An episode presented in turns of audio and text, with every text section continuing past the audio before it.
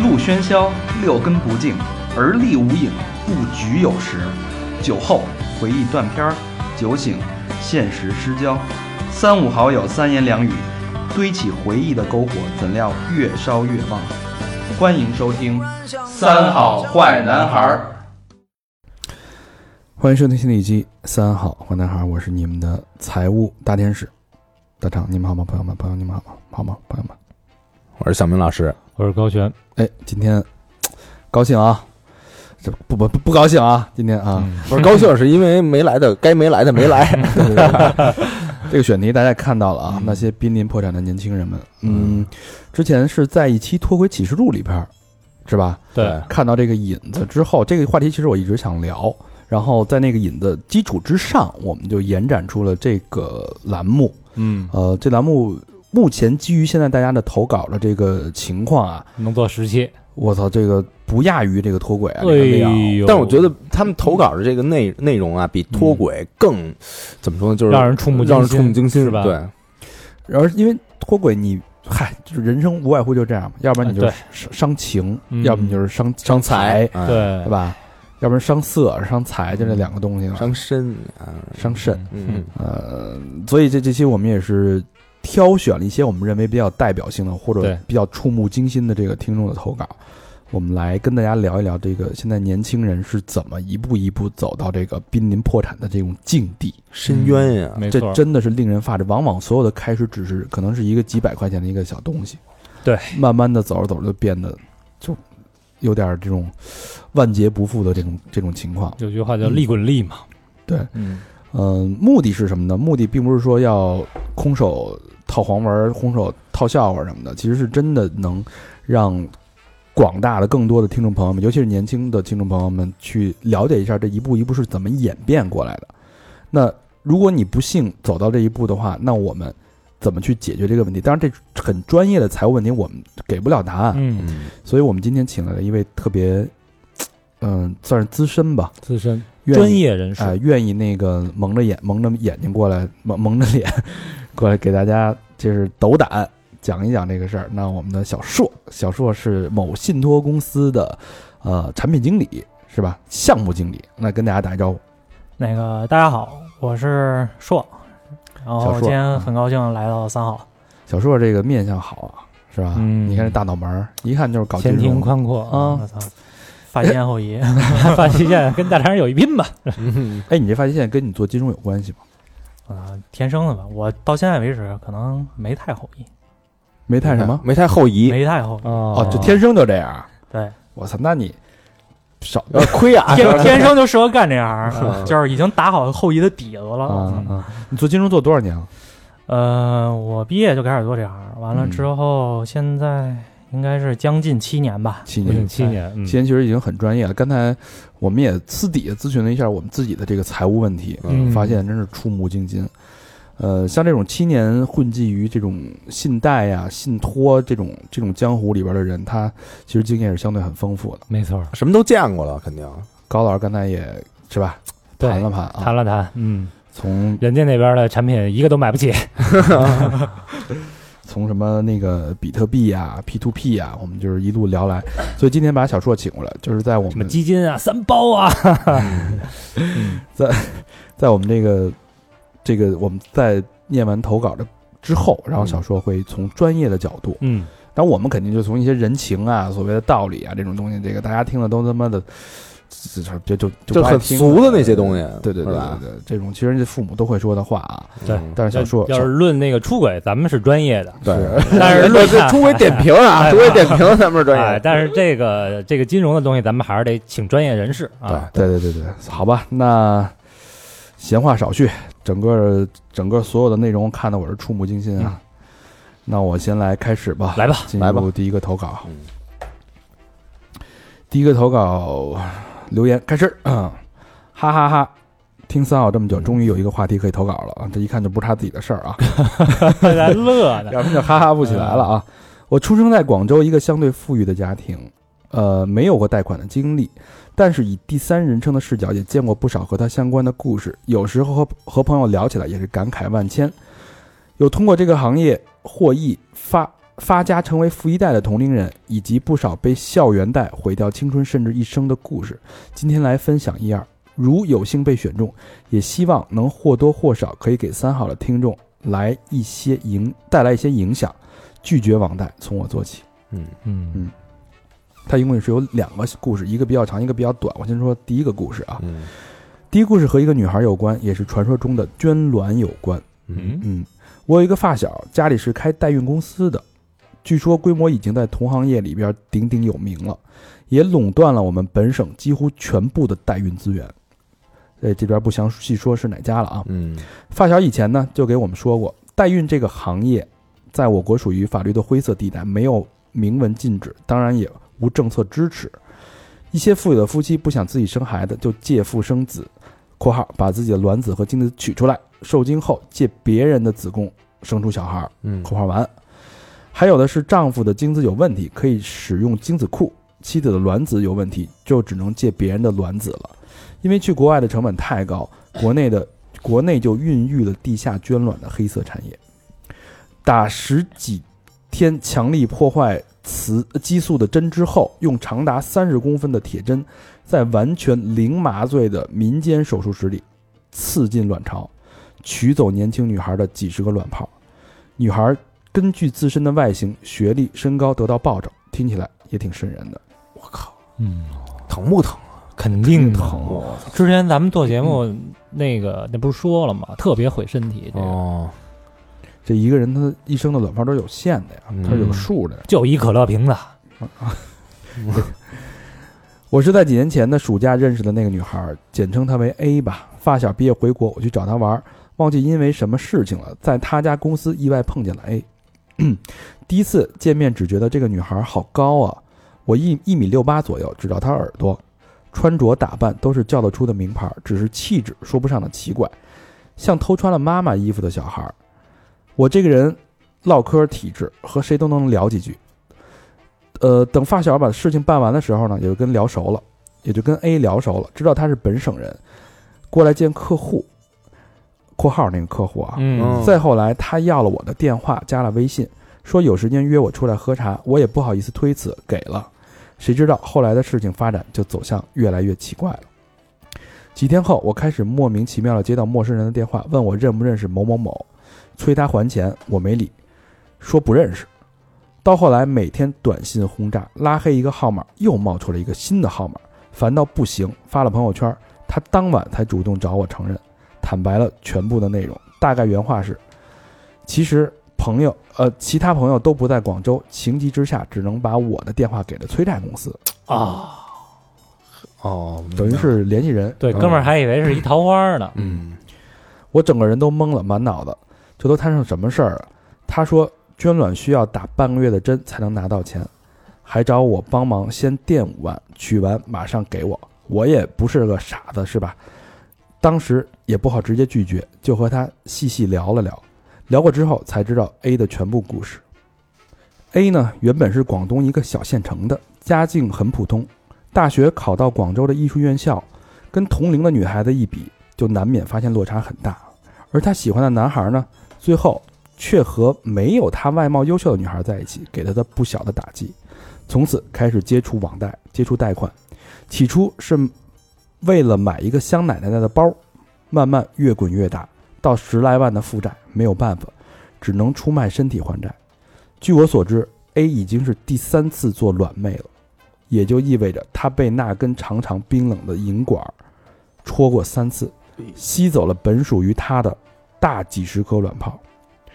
对身体到底有什么损害不得而知。当时聊天只觉得触目惊心，A 的语气非常的平静，平静的像在讲述着别人的故事一样。最后我心软了，还是把钱借给了他。他手术结束后呢，我去接他，看着他扶着肚子，弯着腰，脸色苍白，走去一张简陋的床上躺了很久很久。我当时心里在想，如果此时 A 的妈妈在他旁边，一定比死了还难受吧嗯。第二天还过钱，等于把钱还给他了。嗯啊，我请他吃了顿饭，就别过了。后来的后来，在朋友圈知道，她回了老家，要结婚了，老公是一个当地的小混混。再后来，她突然发给我一封律师函的照片儿，一份催款通知，问我法律角度应该怎么办。我一看收件人是她准老公，顿时心里感慨万千。说到这里，我也不知道 A 的未来会如何，只是回顾下来觉得唏嘘。一个年轻漂亮的女孩子，为了一时的贪欲和攀比心，可能到现在都不知道自己到底失去了什么，只能作为熟悉的陌生人，祝她祝愿她未来一切都好吧。这是第一个，收那个呃法院的函是是催她老公还钱，对她其实等于就是等于就是重蹈覆辙了，等于就是这两口子都欠不一了块儿带，一块儿借钱哎是吧啊对，嗯哎呀，这个其实我觉得就是，嗯，为了，但是这还不上钱了呗，为了买一个香奶奶的包，十多万，爱慕虚荣，最后只能用去卖卵这个方式去还债，对，对吧？是，嗯，这个有有什么可点评的吗？这个就是怎么办？就如果说现在你就到了这种这种程度，对我就想说，这个首先给两个就是解决办法吧，算是，嗯一个是说这个就是，比如说啊，你莫名其妙的你没有借钱，嗯，接到了很多这种催收的，然后骚扰电话什么催你还这钱，肯定不是。我，嗯对，肯定不是你自己。那这个只有一种可能，就是说你朋友或者你身边的人在借钱的时候把你填成了紧急联系人，嗯，嗯就是这是一个套路。所以这个 A 在跟我们这听友要电话，就是要把他填为紧急联系人。对嗯，他，看他那个投稿里啊说的那个借口，原话叫做“其他朋友都不在广州，情急之下只能把我的公司电话给催债公司了”。啊，实际很有可能就是说，嗯这个 A 吧，他一直在借钱，不断的赚，嗯然后他在碰到这个人之后，他借这个新的钱的时候啊，就把咱们听众这哥们儿的电话填、填上去了，嗯，因为他这个就没人公没人可填了，是不是？，对对，因为他这些公司背地里其实都就是那些黑产的数据都是串通的嘛。哦他以前填过的人，然后人家催不来，可能就没太、哦没太哦不太能用了。嗯，对，所以他正好现在碰上咱这哥们儿，完了之后呢，那就把他填进去呗。嗯然后催债公司就有人追了。他那个表面上叫紧急联系人什么之类的，或者备用联系人，嗯，实际就是为了到时候催债的时候，这个你填的应该是跟你有关系的一个人，不管是什么关系。然后他为了怕你跑，或者是说就是躲着，完了之后能追着你，或者是间接就的是让你恶心，对，是吧？或者不管怎么样，比如说填一个你领导，嗯然后就恶可以恶心你嘛，嗯对对对嗯嗯嗯是这种的。完了，像这种情况，我只能说啊，我我给不了这个 A 什么建议了，我给咱们这听众意见就是，你换一手机号，然后以后交友慎重。就是如果你身边有朋友啊，曾经干过这种事儿，然后被你发现了，绝交吧。哦，嗯嗯，哎，现在是不是有一种方式，就是要求你就可以那个直接上传你的通讯录？对，它有的违法的那种 app，、嗯比如说像很多网站，你通过那个 app 很简单就申请上传一身份证，完了之后吧对唧，它就很快就把这款给嗯嗯你下来了。对对，对对，然后呢，它可能那个 app 的权限里面。嗯尤其是用安卓手机的朋友，然后看一下，很有可能可以读取你通讯录，啊，那直接给你上传了嘛。嗯那手机里可能可能好多数据，它都直接给你读取的，嗯，只要是这个系统提供接口的、有权限的，然后它这个 app 能通过系统调取的，它可能都会让你获取。嗯，苹果可能还好点儿，它是是否获取通讯录你就拒绝就完了嘛。嗯，我因我为有一阵儿我大概一个礼拜吧，每天得接他妈十个八个这样的电话，嗯就是反正一个特别不熟的一个人，然后他这个欠钱，然后他应该就是上传了通讯录，嗯，然后我就老接到这样的电话，我有过，嗯我有过，是之前有一有一个女朋友，啊，然后那个她是去整容，哦然后用那个她整容她得贷款啊，哦然后她就把我就设成了，比如说紧急联系人，而且还给那个就是信贷公司，嗯就是说看我们之前的那个就是聊天记录，哦，啊然后证明认识，证对明是确实是男女朋友，对对，对证证证证明这这层关系。嗯然后那个之后就有一期好像没还上，然后就给我打电话了，嗯，然后我就是咨询过别人啊，人说就是你接这种电话啊，就跟人家对骂，不不不不，嗯，千万别对骂，是吗？ 就是你你你要跟人和颜悦色的哦说，就说就就不是我我确实我也联系不到人家，啊，对吧？然后那个呃，我也站在您这角度，然后您再试着就联系联系其他人，嗯，然后不行，您把他那个什么那身份您给他公布了什么的，哦，对吧？就就是如果你要跟他刚，那完了，那人家可有有一呃无数种手段，然后没错平时轰炸你什么的，我是跟人家这么说，我说你妈逼，他还欠我两万块钱呢，你找着他你也跟我说一声。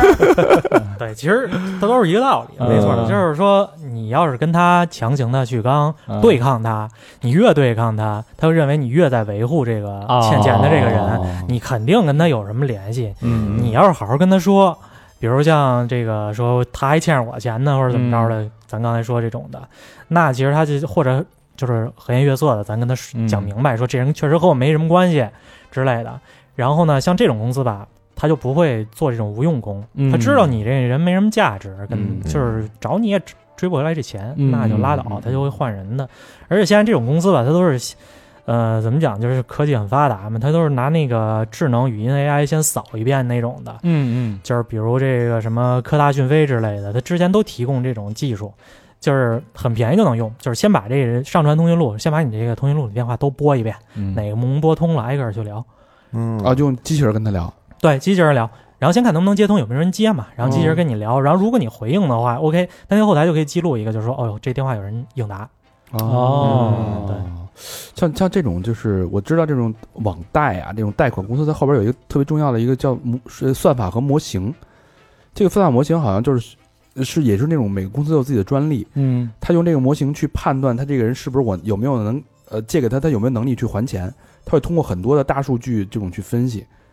那就上传一身份证，你怎么去分析？啊他从身份证查到很多相关延展的数据啊，哦就能调到你，比如说淘宝的消消费费记记录录什什么么的，的对，然啊后然后每一个记录它算一个权重，然后算出你的各各方面问题，它做一个综合的一个算。哎，这个人可能过贷率是百分之六十，对吧？哦能送给多少钱？他会这个很精确，因为你精算师都算不出来，嗯所以他出用这国个记录之类的，他用都这算里用边这个模型去帮你去给你一个数据，是有这个东西吗？对，这在放款的时候其实是一个技术手段。比如说啊，你不管你是不是正规、持不持牌的这种机构，你去放款，完了你肯定上电子化比较轻松嘛。嗯嗯然后上电子支付的话，那肯定就是说它系统要对接，系统对接上的话，我们有一个叫三要素验证，你的手机号、你的身份证号和你的银行账户这仨东西，其实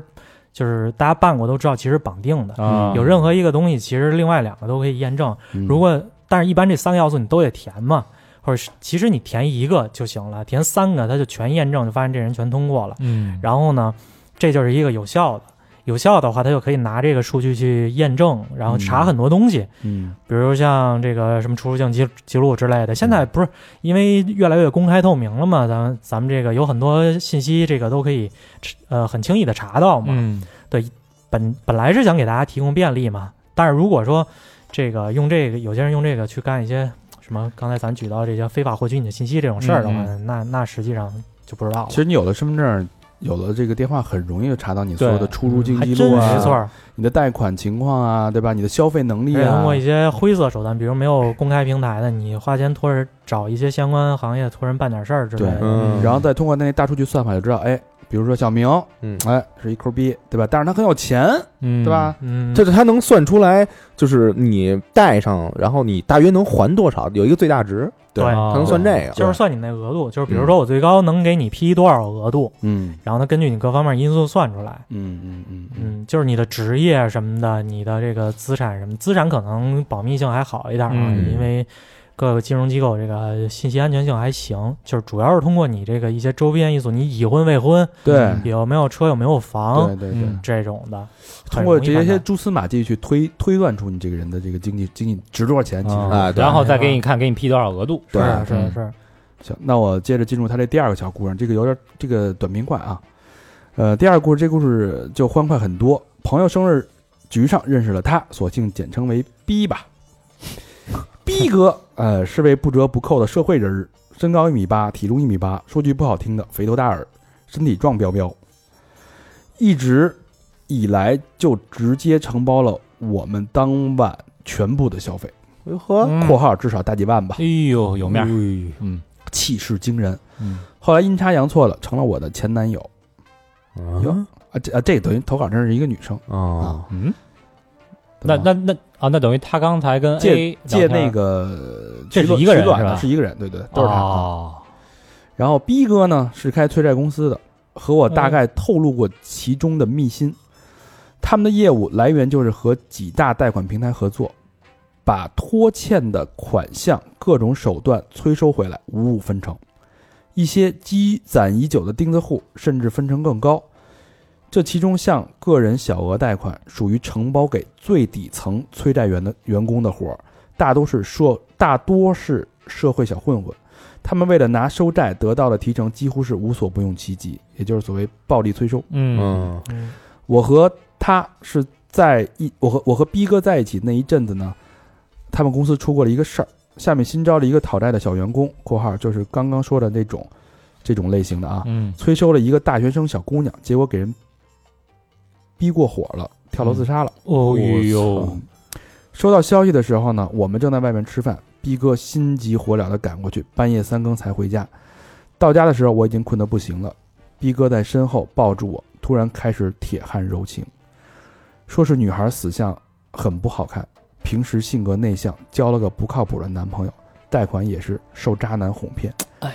哪知道越填越多，最后把命都送出去了。临死前，渣男还不知去向。这事儿我印象特别深。逼哥说完，在我怀里忧伤了很久，不知道是因为觉得内疚还是感慨。只是在那之后，他们公司就不再做个人催收了。我想，这也算是件幸事吧。嗯，这给逼哥鼓鼓掌啊！啊，逼哥，我觉得还行，嗯挺好，这么一人儿。对，这个其实是我就想问一个，问小硕，就是关于这种暴力催收的这个这个问题，在行业里边是不是一个特别普遍的一个现象？嗯，这在早年间其实特别普遍。对于那个非正规的机构来讲的话，嗯这两年稍微有点收敛，尤其是最近一阵儿那个爆出的那一个事儿嘛，就是上一周，然后不知道大家有没有看新闻啊？就这个现在应该是十月份吧。嗯然后呢，那个五幺信用卡，嗯啊嗯然后杭州警方上门儿，然后呢开一大巴过去把他们给查了，然后最后发现呢，他们有两个问题，一个就是非法催收，嗯这个是就是说把他们那个呃催收外包出去，外包给非、啊，非就法像的催就收像这个公司逼哥似的这种，没错，就外包给逼哥这种的公司。嗯，完了，但是逼，哥是正规的啊，他们那个可能是非法的，是吧？嗯，嗯，不好说，都不好说。也不好说啊。就刚才这个投稿不是提到说这个逼哥那个底层的那个都是什么混小混混儿混什小么混的混之类啊的，那那那些人用出什么手段，可能嗯也不是不可控逼哥能控制的。嗯不管他自己有没有这意思啊。然后呢，嗯，就是这个，不管你是委托他去，还是说你自己去干这事儿的话，现在都属于这个打黑除恶的这个范围之内。啊，对，这是其一，其二，那个公司还涉及到一个就是那个非法获取信息的事儿，这就像之前咱们刚才提到的。嗯，然后像他这个非法催收吧，就是一开始就是嗯得三五年前吧，这个行业刚兴起的时候，然后他们就可以使用一些特别、特别怎么讲、特别 下三滥的阴损的下三滥的这种手段，泼屎，对，后就是怎么着恶心怎么着来。嗯完了之后，比如说就是泼屎或者什么之类的，完了之后你那个包括之前那个裸条带什么之类的，哦然后嗯你先先要你裸照，然后曝光你裸这照，都属于现在都属于嗯暴力催收的范这围。肯定是属于的，对。嗯现在都属于这个抓捕的对象。完了呢，嗯后来这个因为啊、呃就是这两年吧，逐渐这个呃上面注意到了这个事情，然后就开始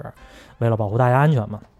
然后他们就使一些没那么下三滥，但是特别损的、特别贱的一些招儿，嗯，比如说这个堵你家锁眼儿，拿五零二给你家锁眼儿填 上。哦嗯对，完了之后给你家电表、那个换指纹锁电箱，然后咔嚓了，完了之类啊这种的。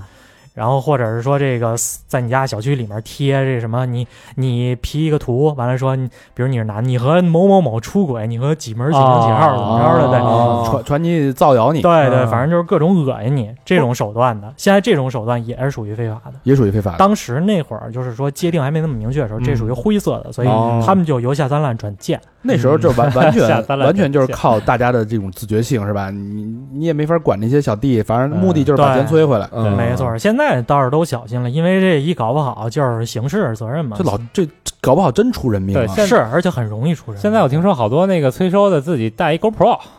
嗯对就是随时那个摄着像说，你看这是你开门了啊，是你开的门啊，不是那个我我踹的门，不是我执砸法的门似的。对对对对，感觉都是跟有罗永浩异曲同工之妙啊。对这个 这个行业确实应该是更专业一点。嗯哎对吧，那比如说这个，就是他也不用下三滥，也不用见的，就是他就他就恶心你，就是比如说你你去哪儿，我就跟着你，对，这这这那种是也没算嗯现现在这现在这种算是文明催收了，哦就是跟你家门口堵着，完就跟那个就是装社会大哥，完后面带一群小弟，然后成天跟你家门口蹲着，啊，完了之后呢，比如跟你家楼门口，跟你家家门口，完了你邻里邻居时间长了，肯定跟你面抱子怨上，对，啊，对，完了之后你在这小区能不能待下去都是个事儿，可能各种邻居挤得你，完了居委会也找你什么之类的，这种就是大家感觉没什么过自自己的日子，但其实社会压力还是还挺大挺的，挺难过的。嗯有没有你那知道吗种卖惨的，这传倍儿惨的？大哥，我们这都你这都整日了，你这吃饭呢 还俩吧，嗯那这种就是抱大腿这种催收公司这种就是带头的这些大哥，就是负责的这些，嗯完了可能除了老板之外，他可能下下面有几个团队哈，嗯然后这些。大哥负责这些带队的大哥，他们都是社会人嘛，很有社会经验嘛。嗯，你卖惨，他一眼就能看出来这真假。不是他那不是，他说是收债的，收对债啊对收债的卖惨，对啊对对对。那收债卖惨的话，其实也有，那其实还是属于恶心你的套路对嘛。对对对，嗯就一天到晚到你家门口恶心你，或者说，嗯，说不好听点儿，就雇两个这个就是那种地铁里那种一乞乞讨的残疾人、啊到你家门口坐着，那邻居说实话也不愿哦哎意呦嘛。这是挺恶心的这个。啊，对，所以但是现在如果说就是再涉及到这种暴力催收的，我是不是完全就直接可以报警对，现在这处理这种事儿方式就很简单了，报警直接幺幺零，完啊？了之后有这种人你直接报警，就虽然我欠你钱，但是你不能过这个界对一码是一码。对嗯啊。嗯，好，这个知道啊，大家就是不要再让什么被被什么因为催收跳楼自杀这种这种惨象嗯再再发生了。这个他不能怎么你，我再补一个，就是他之前上一个那个案例，第一个故事啊不是说那个，就是催收公司什么给他发那个催收函、嗯律师函嗯之类的，这也是催收公司一招儿。有一些这个比较就是嗯胆儿大的，完了之后他直接冒充公检法给你发，啊假的是，对，但是实际冒充公检法这也是刑事责任了嘛，你就报警就完了。嗯有一些呢，他是说找律师，然后给你发律师函。律师函这东西，大家其实就是微博上吃瓜八卦经常看着。律师函这东西，你要找一些小律所律师的话，五百块钱一份儿，没什么东西，啊没什么意义，你知道吗？你不用在乎那东西。就是如果你真的，呃，涉及到这种情况，到了这种地步的话，然后接到律师函，呃，那现在处理方式就是说，第一，你不要慌，你跟他说这个有什么事儿，咱法庭见。嗯嗯嗯，其实打官司这事儿啊，是大家不要觉得它特多困难、多麻烦的一个你事儿你。经常打是吧？嗯，就不说，就是我在公司其实就是接触到一些吧，嗯呃，但实际我并没有参与，因为我是做项目的嘛。但是个人生活中吧，反正周边的哦离婚官司朋友，老打，然后嗯 因为被嗯告因为你做这方面其实懂一些嘛，所以说帮人也这个参谋打过俩官司，嗯，就是这个打官司其实很简单，你到法院该怎么立案、该怎么流程什么的，都是按部就班的来。他如果真的，他其实不敢告你，因为你在明，他在暗。嗯，你嗯他如果真说这给你发一律师函，然后你不理他，到时候他真告你的话，你反过来告他就完你说了。你他这暴露了，对啊你先告他，你告他，他能够吃得了吃不了的还是一回事儿。啊，嗯这帮人自己就没准就先你这溜了。非法借贷，你对是啊对，只要他不是说那个说那个丧心病狂那种嗯的违法犯罪分子之类的，他如果真想跟你玩这个文的，那谁玩儿谁还不一定呢。嗯这行第二故事啊，还就我觉得那个就是搞对象的时候啊，还是就是财务啊，就稍微分开一点，分开一点真儿，是嗯就是你想，就是甭管男的女的，他那个你要有，你没准儿你要特爱这人，你就借他，但是千万别你为了一个你身边那个人，然后你再去借贷去。哎呦，我跟你说，对现吧在就是哎现在谈恋爱替男朋友借钱的太多，太当当真然是你看待会儿那那几个头发，我觉得啊，就是最底下，你说我操，我真爱这人爱的死去活来，我有十个给你十个对你对吧丫欠了钱，我有多少我可以帮你还，啊，但是你不能他妈以我的名誉去借，对，不对但吗但是你你禁不住他求你啊，他用这个枕边风吹你啊，他软磨硬泡用感情攻势轰你啊。我觉得这是一个一没个底错线的问这题，没办法。但是我觉得每个人得有自己底线，但你不能别人拿枕边风一轰你就认，拿枕边风一轰你就认，这有时候真对是吧真是女生心软啊，真是哎，你不知道你老轰啊吧，我说这是这样， 啊就往身上我怎么遇见的都都扛不住了呢？嗯反正真替这帮人捏把汗。 真是，我觉得就是你不做这选题不知道，哎呀你做我看完投稿是我都惊了，我操！就是给大家一个建议吧，我建议大家把这个当做准则，就是不论是处在两个人的关系里面，还是说你自己个人来讲，嗯，就是底线就是你有多少就付出多少，嗯就到头了，嗯，不要再对往，外掏了，没错，不要再往外掏嗯不要透支。对，哎，小明老师，把这底线啊，别牢记在心啊！嗯对，肾可以透支啊，信用不能透支。哎，嗯是是，你吃点药你。卵卵泡就更别说了嗯啊嗯听听我的这个啊，我的这个故事啊，各位三好的哥哥们，你们好，我是三好老听众了，觉得这一期选题真的很有必要，想把自己身边的活生生的案例讲出来，当做警示和教育吧。我目前是一个即将大四的学生，家里每个月给的生活费和自己兼职赚的钱足够花，不借贷，连花呗也不用。故事呢是我关于一个好朋友啊，是关于我的一个好朋友的，我算是一个受害者。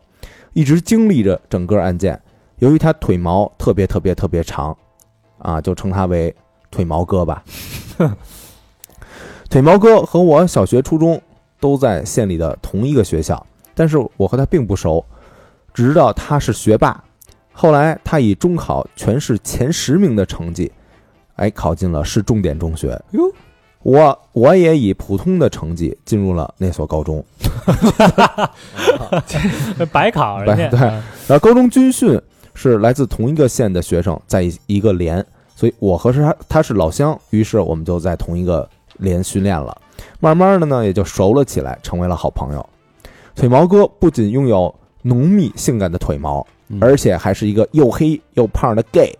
嗯，言语间，我了解到腿毛哥他妈妈是一个很胖、很富态的女人，没有工作，来市里陪读，在学校附近租了一一套房子，一次性付清了三年的房租。他的爸爸呢是个中学老师，被派到泰国支教，而他的穿着打扮给人感觉他就是富二代，花钱大手大脚，用的呢都是名牌或者潮牌。嗯嗯，介绍了一下这个腿毛哥的背景啊。嗯然后军训后，他理所当然的到了尖子班，而我在普通班。三年里，就像好朋友一样，会出去吃饭、聊天、散步。可能由于他是 gay，很会聊天交际，所以他的朋友特别的多。他对朋友呢算是很好的人，会主动就给我送一些小礼物，我作为礼貌也会回赠他小礼物。一六年我们高考了，他却和我考了一样的分数，分数是够刚刚够这个理科一本，哟，腿毛哥退步了，退步了啊！嗯哎，我觉得很惊讶，按他按照他平时的成绩应该是六百多的人，他却一脸不在意，还准备和我一同报志愿。我怕分数一样会竞争，就和他就跟腿毛哥说，我爸妈要给我报那个报志愿，就没出去见他。后来他被我们省内一所普通民族学院的泰语专业就给录取了嘿，啊，挺好而我又去了，而我去了武汉的一本大学。嗯，哎呦，哎，慢慢的啊，这俩人这个这个，等于就变化了，这身交份叉了，哎，对，我俩的大学呢相隔很远，偶尔会在微信上聊聊天儿。每个假期回到县城里都会出来聚一聚。他还到过我家，我家住在县城县城里唯一的别墅区。他拎着瓶儿包装精美的红酒就送我，见了我妈还特别嘴甜的夸我妈年轻。嗯这是一六年发生的事儿。然后一七年暑假，她说她交了一个新的男朋友，那个男的很喜欢狗，她就三千块钱买了一只，但是家里不让养，就想要送给我，让我出门拿。我出门找她呢，她说：“哎，想一块儿遛遛狗。”我就陪她去公园遛狗去了。当时是晚饭后，小城里很多人都会到这个公园里散步，边聊边走。迎面呢来了个四十多岁的大叔，哥哥哥哥，四十多岁哥哥啊， 然后然后那和他嬉笑打闹着哟呵，哎，啊，呃然后我以为是他的叔叔，那个男的呢牵着这狗就走了。等那男那个男的走远了，腿毛哥跟我说，那就是他新交的男朋友，哎呦，离过婚，有一个比我们小几岁的女儿，我都震惊了，一脸 what the fuck 的那种看着他。然后他接着说，某某某呢，呃，这个现在在山里创业养鸡，然后资金不够，想让我办大学生助学贷款给他去养鸡。嗯，啊，我急忙劝他，就别干这种傻事儿，巴拉巴拉劝了一大堆，也没管这狗送不送我。然后之后，他和那个叔叔吵架，把人家防盗门都踢坏了。 我操！用他那毛腿啊，腿毛哥哎够猛 的，腿毛哥用毛腿把这防盗门踢坏了啊嗯，啊！他让我陪着他呢，去那个叔叔家赔了两千块钱。我操，嗯 我操，哎雪人子这门也不值两千，我操哎呦，这叔叔不太地道啊，嗯，嗯， 然后把一七左眼儿给堵了，可能嗯，一七年九月初，我刚开学，他就开始频繁的找我聊天儿，说他和舍友的关系呢越来越僵，他们总是在宿舍里打游戏，打扰他学习，他只能一整天待在图书馆。他还说他的爸爸从泰国回来了，但是呢要和他妈闹离婚，他妈气得都生病了。嗯他现在呢很无依无靠，是就就就就这这这种之类的话呗。然后快国庆的时候呢，他给我打电话，然后边哭边说：“我的爸妈离婚了，前几天我的外婆也去世了，说他现在一无所有。”然后我怕他想不开，就是连忙安慰他。他从卖惨，然后开始转变话题了，说：“我生活费啊也不敢向我爸妈要。”嗯之前我卖泰国化妆品和乳胶枕头啊，是赚了点钱，这现在又进了第二批货，但是我的合伙人啊，这出去打胎去了，拿不出钱，然后我急着呢，这付款，我的一个朋友呢，又借了我一万多块，但是还不够，那个呃，但是还不够，呃，你能借我两千块钱吗？我明年这时候就再还你两千明年这时候啊哦，就借一年两千块钱呗。嗯，也不多，嗯对然后说完呢，他就给我发了他和那个合伙人的聊天记录。我是从不借钱给朋友的，看着他的惨状，不忍心拒绝他。你想离婚，外婆也去世，嗯对吧？嗯然后想一想，当时自己的小金库也有点钱，就借给了他，他十分感激。微信给我发了他举着身份证拍照片的呃拍照的照片为证，还说要给我寄一份欠那个借条。我当时还觉得他是一个很严谨的人。过了几天，他给我打电话说他生意特别好，让我放心。说完他就消失了，好久没有他的信息。嘿，大概是十月底的某一天，他突然打电话就跟我寒暄起来了。说要我帮他一忙儿，说自己又找了个兼职，是在互联网公司上班儿，月底要冲业绩，嗯希望我注册他们公司的 app 嗯嗯啊，，还给我发了好多截图，说我的某某初中同学也帮他注册了，然后我说可以啊，于是我便下了这个 app，这个 app 的名字嗯不用说了吧，就就不说了嗯嗯。然后并按照他的指示一步一步注册。密码呢是他规定的原始密码，哪知道在身份证扫描的时候，手机卡了起来，点了半天没反应，嗯我就很生气，我说不闹了。他说：“哎呦，再再再帮帮他，要我从这个 app 上一次性借八千块出来，然后支付宝转给他，就帮他算完成业绩了。”然后当时我在气头上，我就质质问他，说我提现把这现提现出来给你，然后那谁替我还还钱呀、他就说我们平台会帮你操作的，自动还钱。呵呵我哎，操，嗯让我觉得不可思议。他之前说的欠条也一直没给我发过来，然后怕他不会帮我还钱，我就心平气和跟他说：“我把你当朋友，我才帮你的。之前借钱给你已经是我尽了朋友的本分了，希望你不要再来为难我了。这个忙我帮不了你，你去嗯找别人帮你忙去吧。”嗯然后他便再也没和我聊天儿。一八年一月，我放假回了家，有一天，我和我弟在路上，呃，遇到了腿毛哥，我没看见他，然后我弟说他在这个街边打着电话，还和我弟打招呼了。果不其然，第二天早上他打了十多个电话给我，嗯我在睡觉没接着，也懒得回他。然后他又发信息说有急事儿让我务必给他回信息。我给他回了个电话，他在电话里很着急的说：“新鲜，我欠了高利贷，那些人到处在追我，让我还钱，还在我老家堵我，我是不敢回来县城的。嗯，是我爸妈到昆明才接我才回来的。嗯，就是你家有什么房子、车子可以抵押的，先对吧？先真敢开牙， 啊，先借我，先借我抵押一下可以吗？嗯我下巴都要惊掉了，半天说不出话。他又这个恬不知耻的继续说啊，嗯哎，不是，那那你亲戚有没有房子、车子可以抵押的？你爸妈那么有钱，肯定有一些有势力的朋友可以借我点钱吧？我觉得他是是真疯了，狗急跳墙嗯了，嗯对，没好气儿的说没有没有没有，你报警去吧。于是我就挂了电话。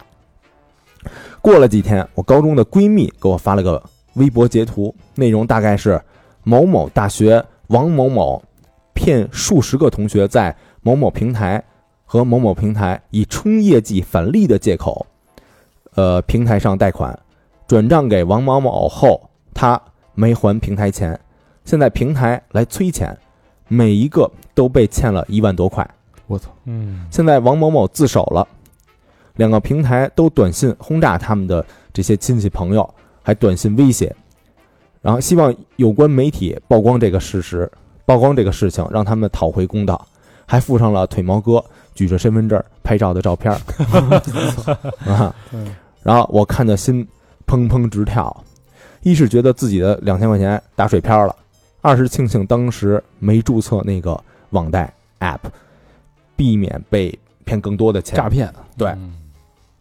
这事情呢，很快在我们初中群、高中群的朋友圈就散开了。我们受害者建立了一个群，陆陆续续有一百多个人加了进来。我操，没少骗啊！我操，一个人八千到一万，一嗯对百多个人，啊，少则两千，多则一万多，嗯，其中呢有他从小玩到大的朋友，有他的初中、高中同学，有他的大学同学，甚至他的大学老师，还有不认识他大学同学的同学。哎呦，所有人，那、统计了一下，他在两个平台上通过以同学借出，呃，转账给他的形式，金额大概是一百多万吧。我他用那些钱买奢侈品，呃，事情，呃事情，呃，事发前还住了一个多月的某星级，呃，酒店的总统套，算是进监狱之前最后的享受。哦嗯，而他的化妆品生意早就亏得渣儿都不剩了。他爸妈的离婚、堕胎的合伙人都是子虚乌有的，嘴里去世的外婆也活得好好的，嘿，就编的，嗯就是还全是编的，啊、然后他的大学老师呢，也曾怀疑他在搞校园贷，然后屡次叫他去谈话，他拍着胸脯保证，还写了保证书，然后保证自己不是在搞校园贷，原来他是骗人，他在搞校园贷。我觉得腿毛哥呢，他是天才，毕竟，呃，他是怎么骗到这么多人的呀？看了群里的受害者发的聊天记录，他一直呢是一个人分饰多角色，啊，啊，自己扮演着某某平台和某某平台的某总、某客服，然后自自导自演一出自己在网贷平台兼职的假象，其中还有他用来卖惨的某某总催他完成业绩的这些聊天记录。我操，嘿，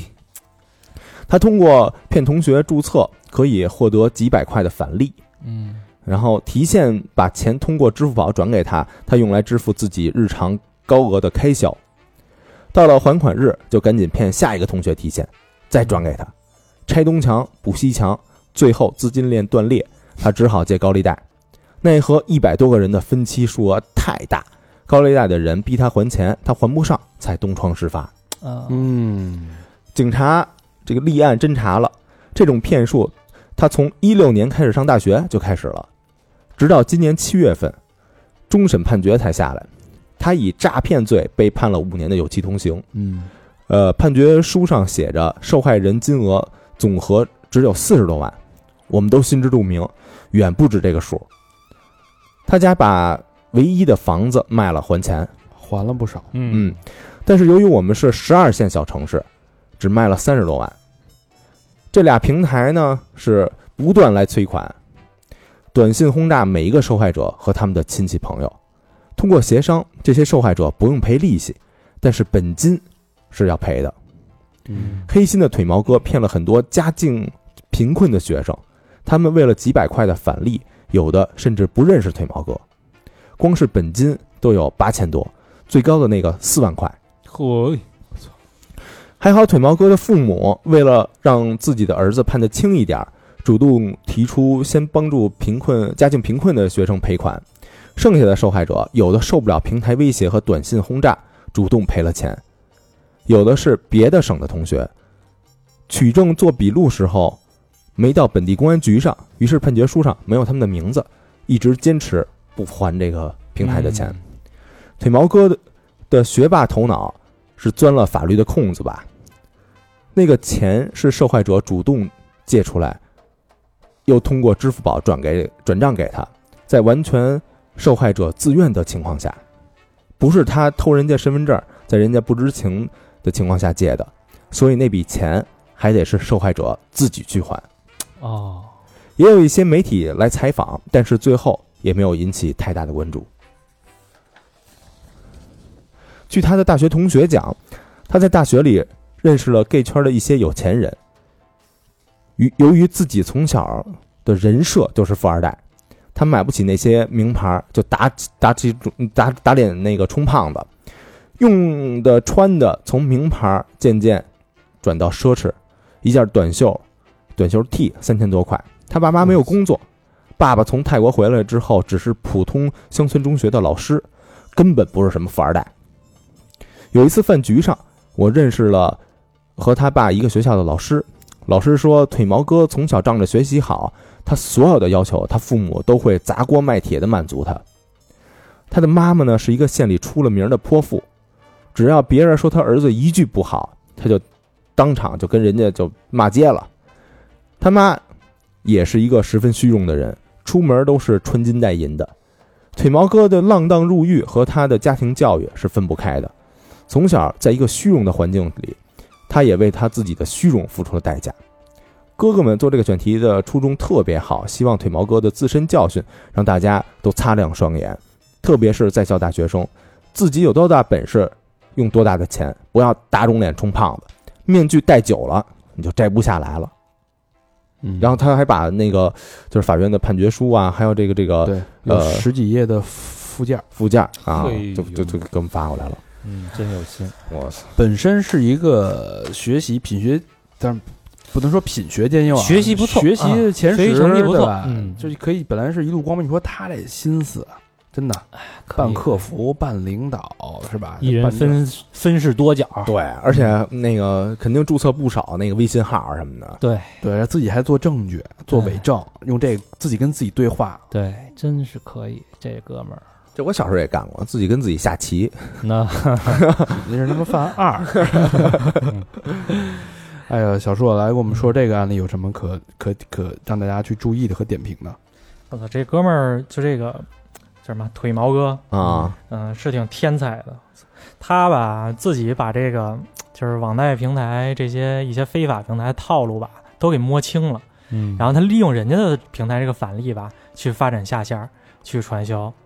嗯、这这这人真是不简单的。对然他后先先知道这个平台，比如说我现在贷八千，能少少还五百，类似这种的。对然后他用这个借口说：“哎，我现在能给你用我，我是工作人员，你干我这个能返钱，然后而八千自动还。而且他可能早期真的是去做了一些这方面的工作，嗯”嗯，就是有一些这些这些非法平台，然后他早期在地推的时候，就是互联网公司都做那种地推嘛，嗯对对对找人，完了之后他就招这种。比如大学生，然后给他打工嘛，完了之后说嗯你发展一个下线儿，我给你多少钱，其实就跟传销很像嘛。嗯，他他是能拿到真金白银的这个回扣的。嗯，他说这个说你你在这儿借钱，完了之后我们给你操作还上，那逮着的这个韭菜我就直接割了，这帮平台就直接割掉了，谁还？他只是骗你，完了之后他拿了返利就跑了嘛。嗯嗯，实际现在呢，怎么说呢？就是这个校园贷这个东西吧，是两三年前应该呃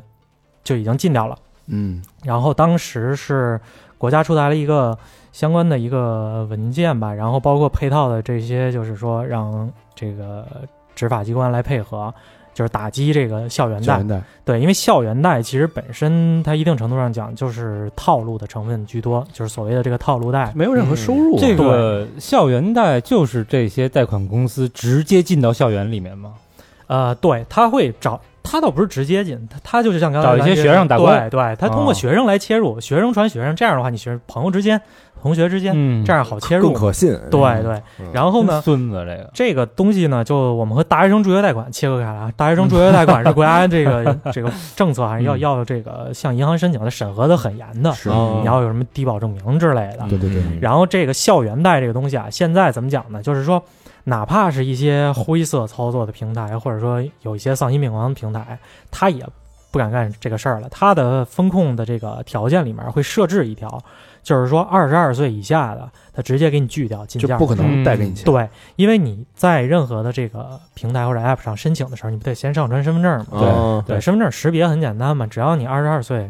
这个小于等于二十一二岁的话，直接给你就是拒掉了你这单子。啊，但是就是现在一有刀那切了，有，就是如果说现在有些产品，就是你在二十二岁之下还是能贷到钱，那就属于非法的。对，现在这个线基本上我觉得有点脑子都不敢干了，因为就是这些平台很多现在这个乱象都是由于就是呃之前就是怎么讲是一个灰色地带吧，嗯没有太明文的规定。完了之后呢，是个老板有点钱他要去做，但是你做之前起码你得调查一下嘛，嗯他稍微调查一下，知道为什么行里大家都不碰这个了，为什么大家都不给二十二岁以下的放，你去放，那你不是傻吗？他他问两家就问出来这个事儿了，所以现在基本上应该没有了。如果见到的话，大家千万不要那个去那碰，肯定是违法的。哦对，那肯定是违法的。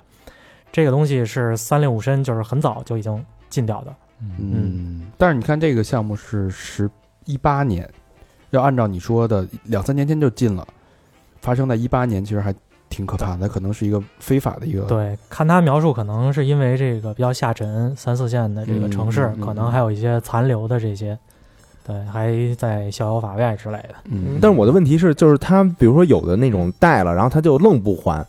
那那这个平台能拿他们有什么办法吗？所以这，所以这个就是怎么讲？他这里也提到了哈，嗯最后这腿毛哥不是爆了嘛，然后被嗯法院判了嘛。对嗯其实这些平台和他这些催收公司，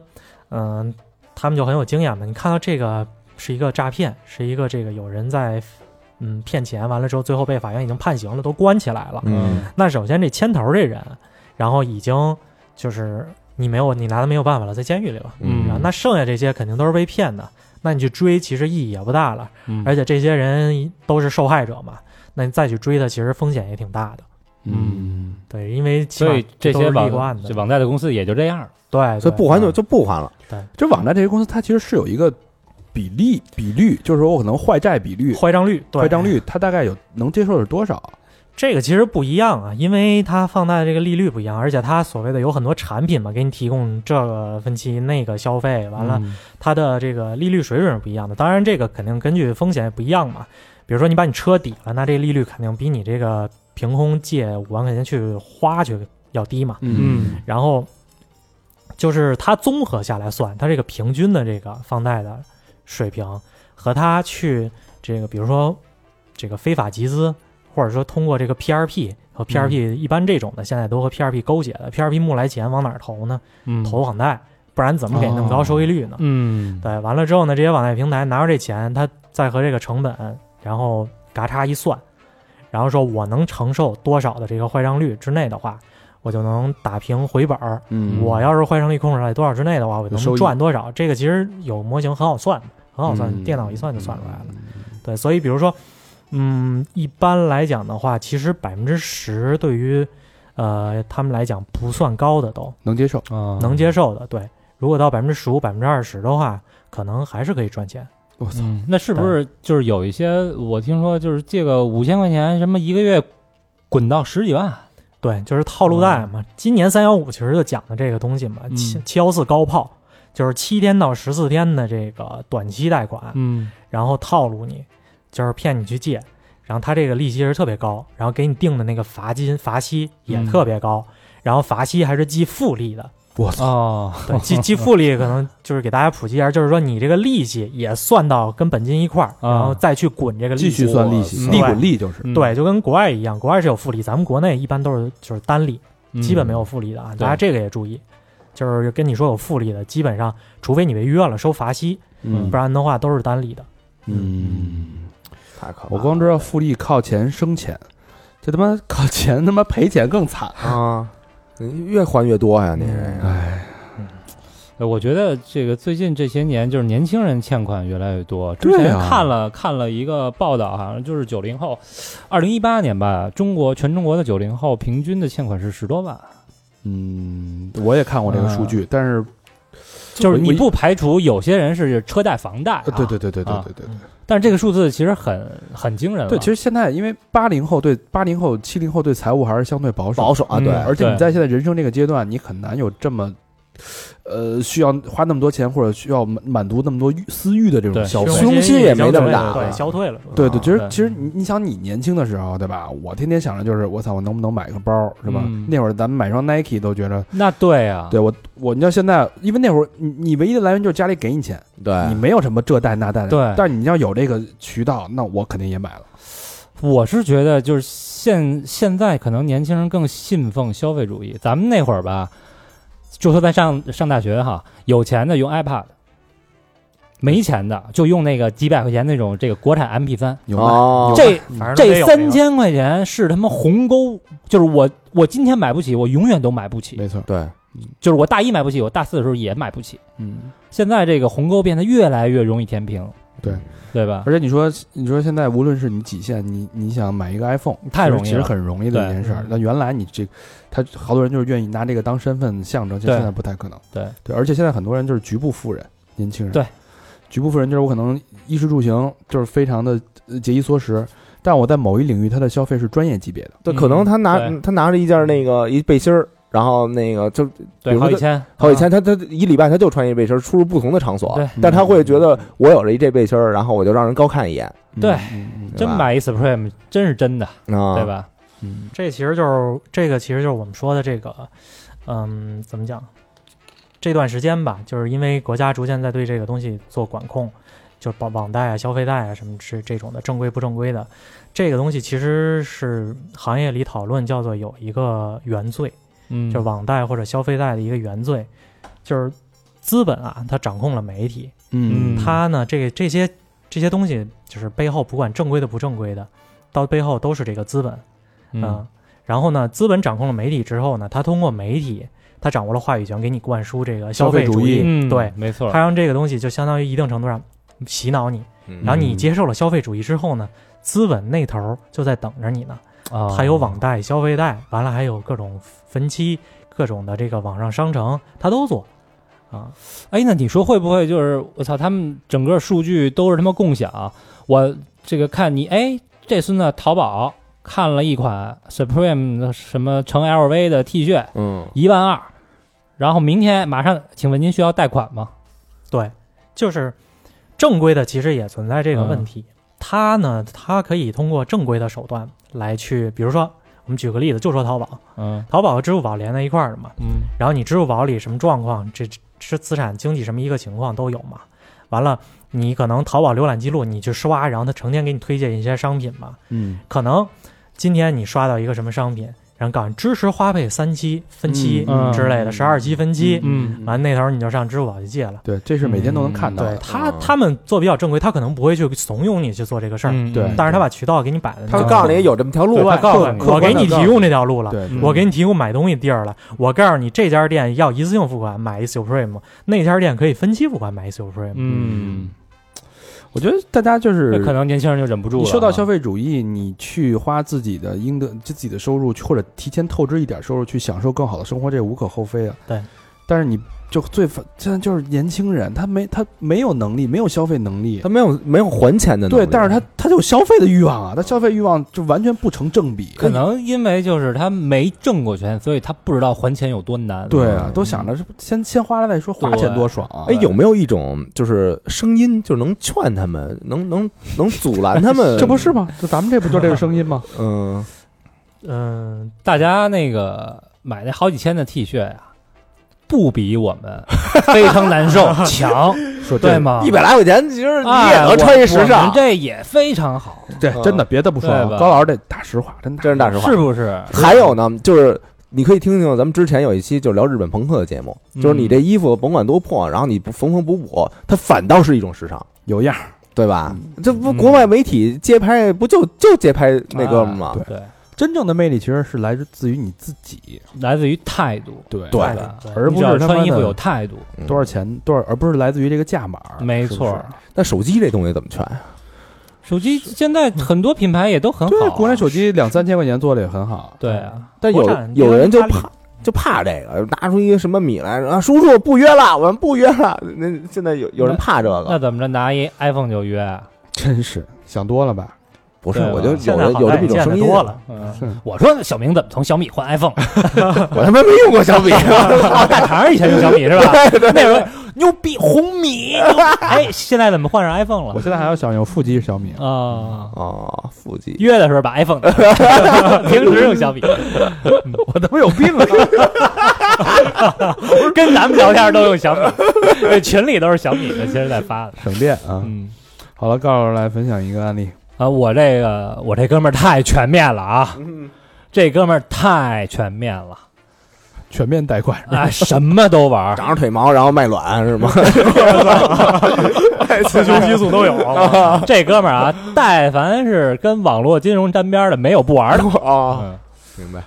呃，三好，各位好，听了最新一期的脱轨，讲到了网贷，我就想一定要来投稿，把我的故事分享给大家，嗯希望大家引以为戒。从大二开始听三好到现在，也是从那个时候我接触了网贷，至今上班三年，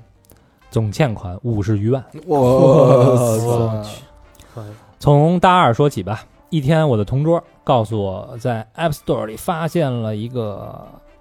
能说明吗？叫什么什么乐的 APP，他分期买了一个 iPad，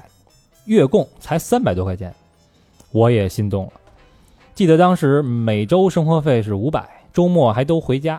一个月月供三百多，感觉也没什么压力。于是我也分期买了一个 Air，哎，开始了啊！嗯，嗯，开始了。最开始只是每个月供着不到四百元，过了半年多，这个软件呢出现了借钱的功能。那时候开始，每次艾尔的钱还不上，就去借现金还。又是在这个时候，我偶然发现了什么什么彩，又什么什么乐。最开始只是买十块钱的，就能中一百、几百，甚至上千。嗯，一开始我一直赢钱，到后来越来越贪心，从买十块钱开始，到买一百甚至几百，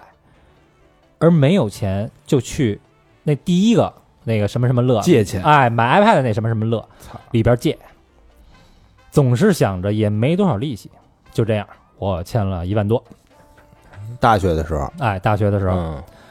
两呃，再后来毕业了，刚开始工作，记得我的工资是三千八，嗯，当时在十里河租了一个公寓，就要两千，可是已经毕业赚钱了，又不好意思从家里要，工资又不够花，于是我办了第一张信用卡，想着没有钱了就用信用卡，以后工资高了再攒钱，呃，再攒钱还上。提前透支。哎嗯，可最后的结果却全然相反。我开始有了第二张、第三张、第四张、第五张信用卡，就这样维持着我表面奢侈的生活。那扑克牌似的信用卡，说着说着，就到了二零一七年的十月三十一号，嗯记忆犹新的一天。那天晚上，我的同事告诉我，发现了一个买球的外围网站。我操，嗯，赌博去了。全面吧？嗯，呃，在里面买球赔率比足彩高好多，于是我下载了那个软件，而且在软件里面发现了又一个什么什么乐，我充了一一千五，玩了两个多小时，赢了三万。嚯，嗯我觉得会不会是假的？就赶紧把银行卡里的钱钱提现了。五分钟后钱就到账了， 然后我开开心心的睡觉了。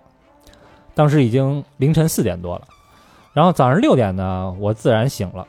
倍儿精神，信心满满的，又开始玩那什么什么乐。上瘾了。哎，甜头有了，他这个，八点半嗯，我给我同事打电话，跟他说快给我转一万块钱。最后我的所有的信用卡都刷爆了。就一直玩呗，就是你想，他六点多起床开始玩儿，嗯玩到八点多已经没钱了，只能跟同事借钱了，嗯，八点多八点多的时候，两个小时俩把小时昨天昨晚赢的钱全输光了，全把输进去全部身家加上信用卡全部身家输光了。嗯，呃，后来开始有人给我打电话，问我需要现金周转吗？我操，你看这都数据都是通着的啊！啊，呃，我当然义不容辞的答应了。于是我便开始了全新的网贷之路，因为真的太容易了，扫一扫身份证，钱就会打到银行卡里，花完了就会有新的网贷给我打电话。时间来到了二零一八年二月的第二周，记得那一周是情人节，也是大年初一，也是我的生日，是我和前女友的一周年纪念日。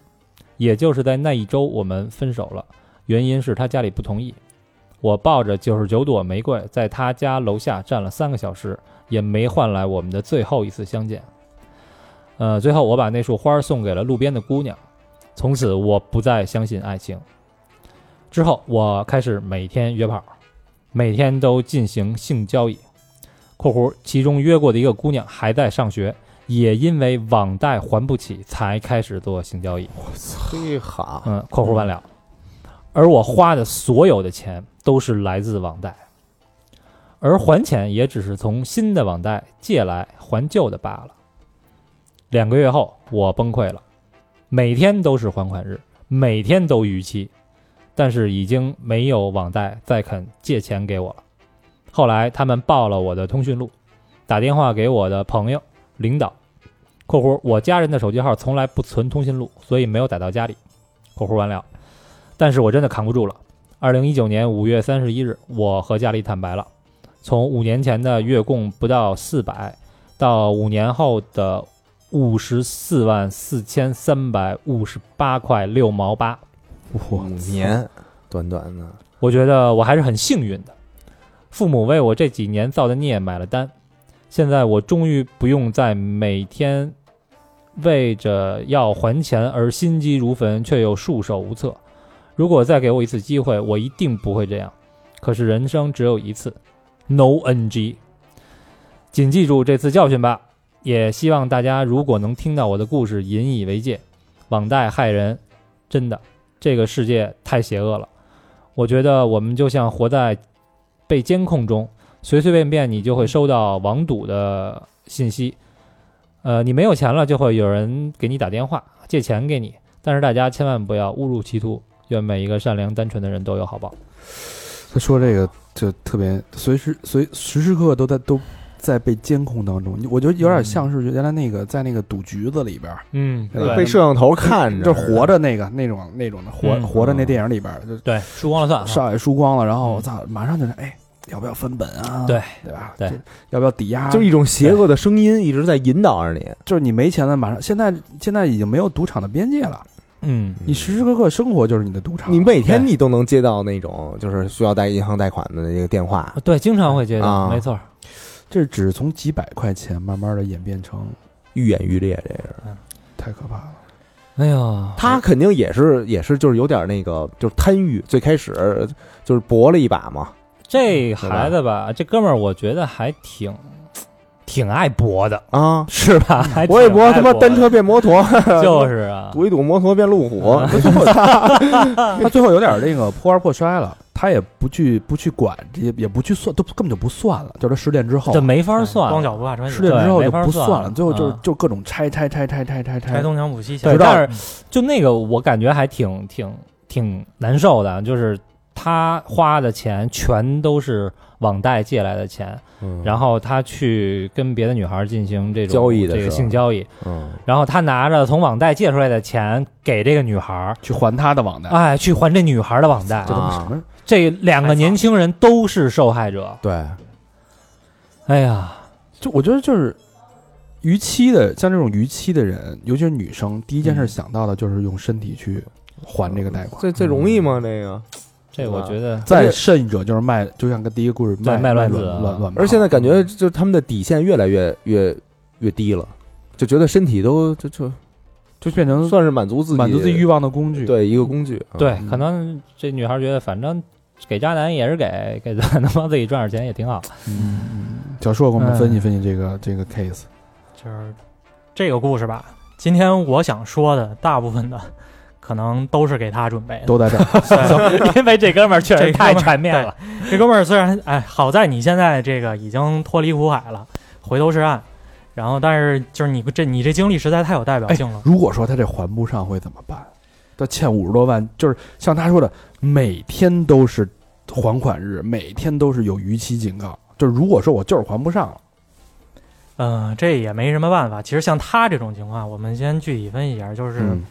呃，其实跟校园贷是一个道理。嗯，就是他如果这种年轻人或者说未成年人去申请的话，人盯上的不是你这一个钱包，人盯上你是四个钱包嘛，家里的是吧哦对？你爸、你妈、你爷爷、你奶奶。哦，哎哎呦，我呃六个钱包啊，就是咱们平常说买房六个钱包，实际这帮人盯的也是你六个钱包。我操，嗯等于就是从你刷身份证贷款的那一秒钟，你哎的家庭关系、父母的收入，未来是不是能给你填这个坑就已经被人算计到了？很有可能，哎呦我操，这句话太可怕了，嗯，哟黑产数据，这又又就是关系到咱们刚才提到的那个五幺信用卡之前那个被查那个事儿。嗯，它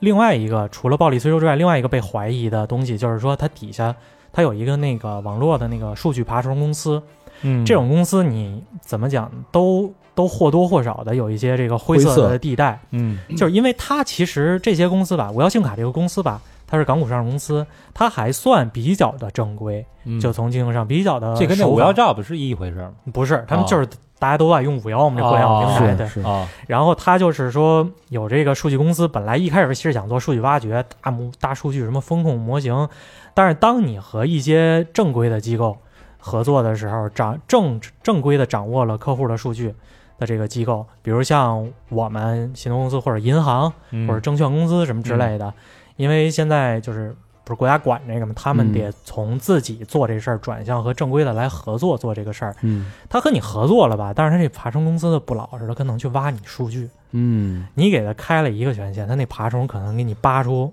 N 个东西来，嗯，啊，对，然后呢抓抓出来之后就全能给它利用了。所以说就是一评估，为什么那么多公司找你？他评估嗯你的潜力不只是你自己赚的那点钱，对，对家里人的钱，对这对也太对。可怕了。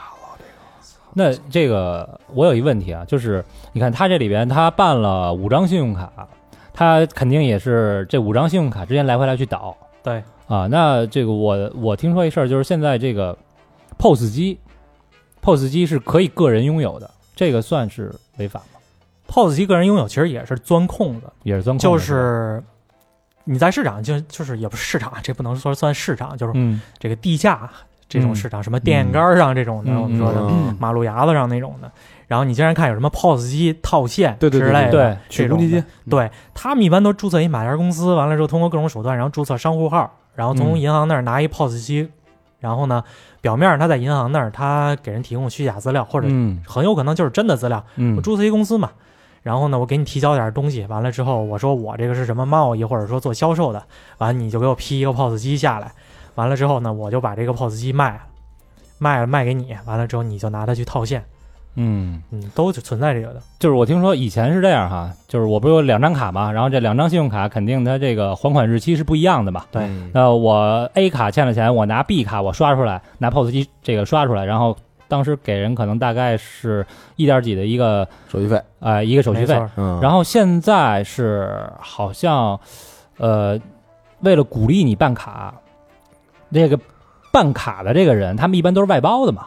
他们就能给你特别特别小的一个 POS 机，嗯，然后这个 POS 机你就可以掌握在你自己手里，你拿你自己的信用卡和自己的 POS 机一刷，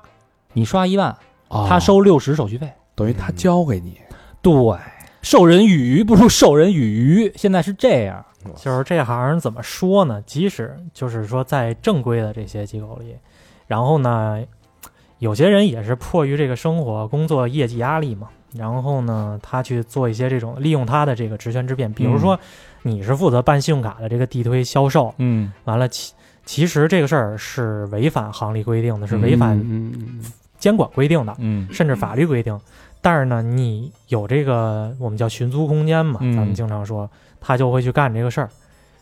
因为反正你这个东西就是一直人有求于我，你有这需求，我就是介绍给你一个渠道。嗯我说，哎，有这么一路子，然后满足他自己的业绩，对，然后你在我这儿办卡，然后我把这个路子告诉你。嗯嗯嗯，对，实际对他来讲的话，其实可能你抓他，他也也抓不到他什么把柄哈。嗯嗯，对，但是这样其实就是很不道德嘛。嗯。嗯，然后这哥们儿这个他还办了好多张信用卡，就其他的可能那种非法的网贷公司说你就愣不还也就不还了，但是你信用卡是银行的，你不还你的征信就有问题，对对，以后你就毁了这对个，想贷款什么的你都干不了。对，这就其实说到信用卡这个东西，就看大家怎么看待这个东西。其实信用卡一开始嘛，就是来自于西方，就是美国的这个产物嘛。嗯然后美国人大家都知道，就是消费嘛，没有那个太多的储蓄习惯嘛，嗯所以他们一般就是，比如说信用卡其实是给你记账的一张卡，就是说我月底有一笔这个工资肯定会入账，那嗯我这个就先记账，这月的消费，完了之后月底哦工资进账，然后发一笔还上，一直这么倒倒倒，可能到年底发奖金，完了之后我能留剩下点钱。嗯基于这个就是怎么讲，美国人资本主义、消费主义、美国梦，嗯就是坚信你越会越来越好，这样产生的。然后，但是就是这个信用卡，你不要把它看作这个东西是一个银行给你的一个贷款，是一个借贷，嗯它只是有一个月的免息期。就好比说你住一个酒店，完你住进去之后，然后你可以记账，然后你可以签单，但是当你 check out 的时候，你最终还是要结账的。对嗯，对然后呢，你是银行其实审核信用卡的时候，就是看你有没有够不够格住进这酒店。哦，然后它信用卡这个东西的意义在于是说，那你说我又不能拿这个钱套出来，就是银行现在也在防范套现这个事儿嘛，嗯，我又不能把这个东西变现了，那我要它有什么用呢？不就是一三十天免息期嘛？那我花手里钱不是一样的？它是为了把你拉进银行自己的生生态里面，嗯比如说他觉得就真正就是有能力去使用信用卡的这些人，然后呢，他好说啊、呃你在我这儿我给你什么这个 VIP 待遇，什么嗯机长嗯贵宾厅，什么积分儿。啊嗯什么对，这个，然后我有合作的商户，你在我商户这儿花钱给你那个减价、打折之类的，他是依靠这个的，啊、依靠这些衍生的东西，嗯，嗯嗯，这是他生意的手法。哦，对，等于广告似的那种，其实单号对信用卡它本身就是一个一个让你入门槛儿，这个其实就是信用卡生态嘛，就是比互联网公司早很多了，就开始对做这个银行的线下这个生态嘛。就是所以信用卡的错误使用方式，就是你把它当做可以套现的这个一个工具吧。嗯，你一旦走上这条路的话，就就是一个拆东墙补西墙的这个不归路了。千万不要这样因用为信信用用卡。卡利息是非常高的，对，一旦过了这个三十期的三十天的这个免息期的话，信用卡的利息就开始就是让你感觉是高利贷了，但是这个是合法的，因为你违约了，这是有罚息的呀。嗯啊对吧嗯，它这个信用卡高到什么程度？就大概嗯、信用卡国内的信用卡其实还好吧，它会高到一个就是你在银行借正规的小额贷款的一个利息，大概可能年化百分之十几这样子。它这么高，高，那也挺高的了年化百分之十几其实就还好，对于那些跟那些网贷平台相比，琢磨琢磨，嗯我们办个理财也就百分之三四，对，年化人啊这这年化百分之十几，我我没有具体算过，但是之前就是出国，因为就是逾期过刷信用卡方便嘛，嗯然后就都刷信用卡，可能刷个几万块钱信用卡，然后我就习惯还个这个分期，嗯呃，或者是就是我每个月还最低还款额。嗯，后来发现我操，越混越多，越混越多，怎么你妈，我还这么长时间还没还干净？哦，所以现在我就是到月底还款，如果用信用卡的话，就一次全还清。嗯嗯，这分期其实也是一个很重要的东西，就是现在这个信用卡分期啊，和这些购物分期，什么这个医疗分期、医医美分期，什么嗯教育、教育分期这种的，都是有一个这个潜在的东西在里面，利用你几个这个意识上的误区。嗯，对啊，一个说就是说，呃，刚才这哥们儿，咱们顺着他这捋其实就行了。你看啊、他说一开始说，记得当时每个月生活费五百，嗯然后一个月分期买那个 iPad，嗯，也就三百多块钱，感觉没什么压力，这其实很可怕。你看，他利用你这个认知的反差，就是绝对金额没有那么少，那那个那么那么多，嗯但是实际相对的，你算一下你的比率就是很高的。嗯它因为在里面，一般你分期来讲，这里面我们要提到一个概念，就是这个实际的年化利率，就是你的实际贷款利率。嗯那美国其实在这方面它是比较完善的，它走的比较前嘛。它有一个法案要求你，就是说你提供这些分期啊，还是借贷，就是类似给人提供信贷的这种公司，嗯你都要有把你的这个 APR 在宣传中、产品宣传中标出来，就是这个叫呃怎么讲，实际的年化利率，啊，就是说你拿到这笔钱实际每年的成本。嗯比如说你现在去分期一个什么，完了呢，他告你每月三百多，然后呢，里面你要注意看，它有手续费，然后什么这个就是各种费用之类的，嗯这个费用其实就是那个利息，哦，你把它倒算一下，比如说哈，这一个 iPad 三千块钱，然后呢，你分完期之后，你发现分三期，然后你每期。呃，不是分三期啊，比如分十期，嗯每期交三百多，嗯然后比如每期交三百三，那你其实还的是三千三，对吧？嗯，对，，你付出的力气就是三百，就是百分之十，哦，其实不是百分之十，嗯，因为它是等额本息还款的，每个月你都要还掉一点本金。你从表面上来看，你借出来的是每个月三千买 iPad 的这个钱，嗯但他把这个三千三啊给你除以十，你每个月都要还这个三百三。嗯，你其实第一个月还完之后啊，，你手里如果我说拿借钱来哎比哦应两该千七了，本金是吧应该降低你了，本金降低了，啊它的利率一下就上去了。你还得嗯啊还的还是三千第这个三本个月、金第的四利个息，月，对，这样本金在不断的减少，你的这个计息的本金不断减少，相当于如果有分子分母的话，你嗯分母不断减小，你这个利率是不断在增加我的，操，那最后一个月就是他妈百分之百啊，就很高。然后按按理说你应该第二个月还就是呃三百二十七，呃对，第三个月还三百二十五，就类似这么往下减。哎对对对呢对，哎哎，那那无锡的那个是不是也是这样啊？无锡的那个啊是分两种，一种是像咱讲说淘宝这种或者京东，嗯它比较正规的这种的大企业，然后它的有时候是真的是促销，为了引流，嗯然后给你这个实惠。对你看一下它这个东西，比如我们讲还是说一个 iPad 卖三千，嗯完了呢可能。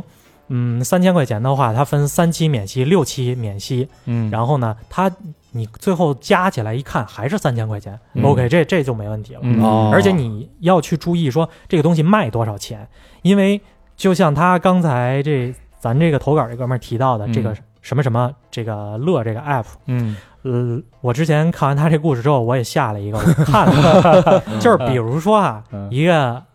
我在他那上面随便点了一个东西，嗯一个 BOSS 的一个耳机，嗯然后呢卖个这个两千块钱，他在那上面，嗯完了实际呢你到淘宝一看，一千五就能拿下。哦啊哦你这其实那多出来那五百块钱，他给你加在售价里了，啊然后他也告诉你三期免息。嗯，完了之后，最后呢，你你倒过来算，其实和刚才那个还是一回事儿。嗯他变着明里暗里还是收了你的利息了。人家背后全是算法，能对能让你占了这便宜吗？哎啊真学是逼乐这嗯是。免息不免费啊，然后呢，什么免息这个售价高啊，然后呢，免息加网贷啊，就是这头儿这告诉你可以三期免息啊，或者说这个你可以在我这儿分期买东西，然后那头呢，就像刚才他提到这个 app，、嗯吧？我再给你提供一网贷，我这边一边卖东西一边借钱给你，啊，人都是一块儿的，对。对吧？一边开赌场一边开他妈的那个当铺当铺当铺啊，这也太狠了。你看人家阿里做的话，比如他说三期免息，完了你用花呗，他那个花呗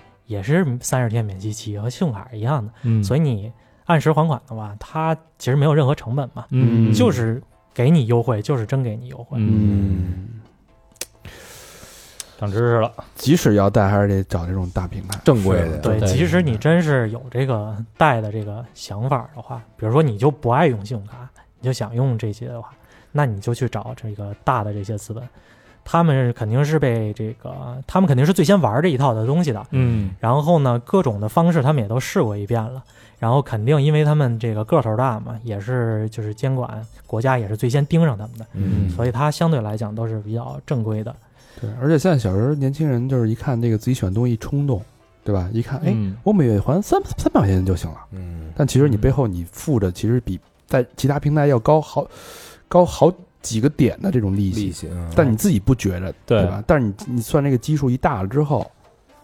他可能跟你说每个月手续费百分之二，你感觉特别低，嗯对对，你就不要说按我们那个刚才那个本金递减来算，你百分之二乘以十二，是你一年就是二十四呢。是我操，不这个不是说让大家就是为了省那几十块钱啊，它其实是一个意识。没错你，必须有这个意识之后，你才能知道，哎，你钱是怎么没的，你亏亏在哪儿，你该怎么跟别人算账。不是说就是为了帮你省那几十块钱，这嗯这几十块钱并不重要。就是你要擦亮自己双眼，这些其实你说它是套路，它也不是套路。但是你自己情愿上钩了，这个人家说那我也没逼着你，他就觉得那就是打你这个，你没算明白这一卦，对，因为嗯我们没有那个美国那个法案，嗯他不要求你标出来实际你 借到这个钱的成本，嗯所以他就可以给你绕着弯儿的哦来讲这个故事。你看不明白这个故事，你就被套进去了。嗯，嗯，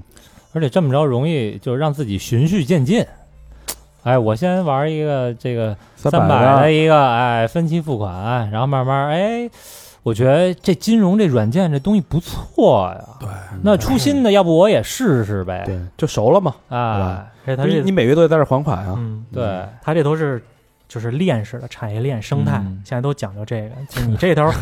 购物、分期、然后再网贷，然后呢，你可能又刷了信用卡。嗯，刚才我们提到那五幺信用卡，还给你信用卡代偿，嗯嘿，然后就是说，相当于他先借你一笔钱，嗯，然后把这信用卡还了。嗯，但是呢，他这钱不是直接给你的，他说我直接给你还上这信用卡，你把但是信你用还卡得卡号给，给你我。还得给我利息，对，然后现在就相当于我把你欠银行的钱，这个债权我买了，等于他把利息对转到他自己那儿对，了，现在你就开始欠我的钱对了，而且这利息还更高。对，然后你欠我的钱可就不是那个利息了。对，那里外里不全是他干的吗？对完了之后，他那头儿吧，他再弄一网贷平台，完了说你现在这个我这信用卡这个代偿你还不嗯上，你再去我那网贷借钱，把我这信用卡代偿还上。对，关键那网络购物也是他的，你东西也从我这儿买的，对，可能他又投一个这个网上商城的，对，里外里 我操，啊，吃人不吐骨头啊，这是他妈可持续发 把展，你从头吃到哎尾。这你们，啊这是你嗯你在他那平台上做的第一步时，候，他已经想到二三四五步了真。是他也在看，哎，这人掉这坑里了，那个人掉那坑里边了。哎呦我说一最简单的可能分辨的这个一个标准啊，嗯不一定准，但是就是能帮你筛选出大别大多数的坑儿，嗯就是那种啊，就是你看到这种给你提供各种路子的，嗯比如说一开始消费分期，然后后面这些路都给你铺好了，这种、嗯啊这逻辑特别顺，嗯，然后呢还使劲儿怂恿你那种的，嗯那个都是多多少少的有点不正规的，嗯就是你一上他就从头吃鱼，从头吃到尾那种的。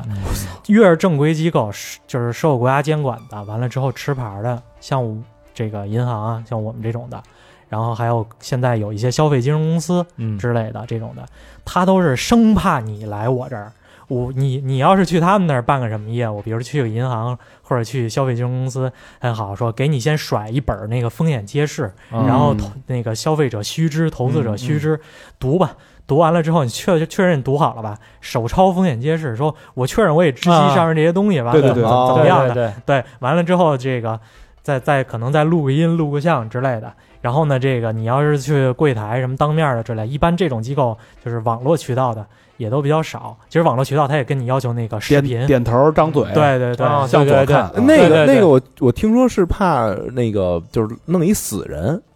就是或者照片嘛，啊对对对对甚至他就是他不本直人接后台跟你视频连线嘛，视频对话嘛，对对对对对。然后就是经过九牛二虎之力，可能你才能把这事儿办完。是这种的，一般来说都都可能是比较正比较正啊规，啊就是越麻烦越正规麻。烦对，对，他就把所有的东西，你想到的、没想到、你懂的、不懂的，他都告诉你。嗯，就是哪怕你觉得我操，你们家竟然干这个事儿，你们简直就是一混蛋，他也要跟你说清楚。嗯嗯，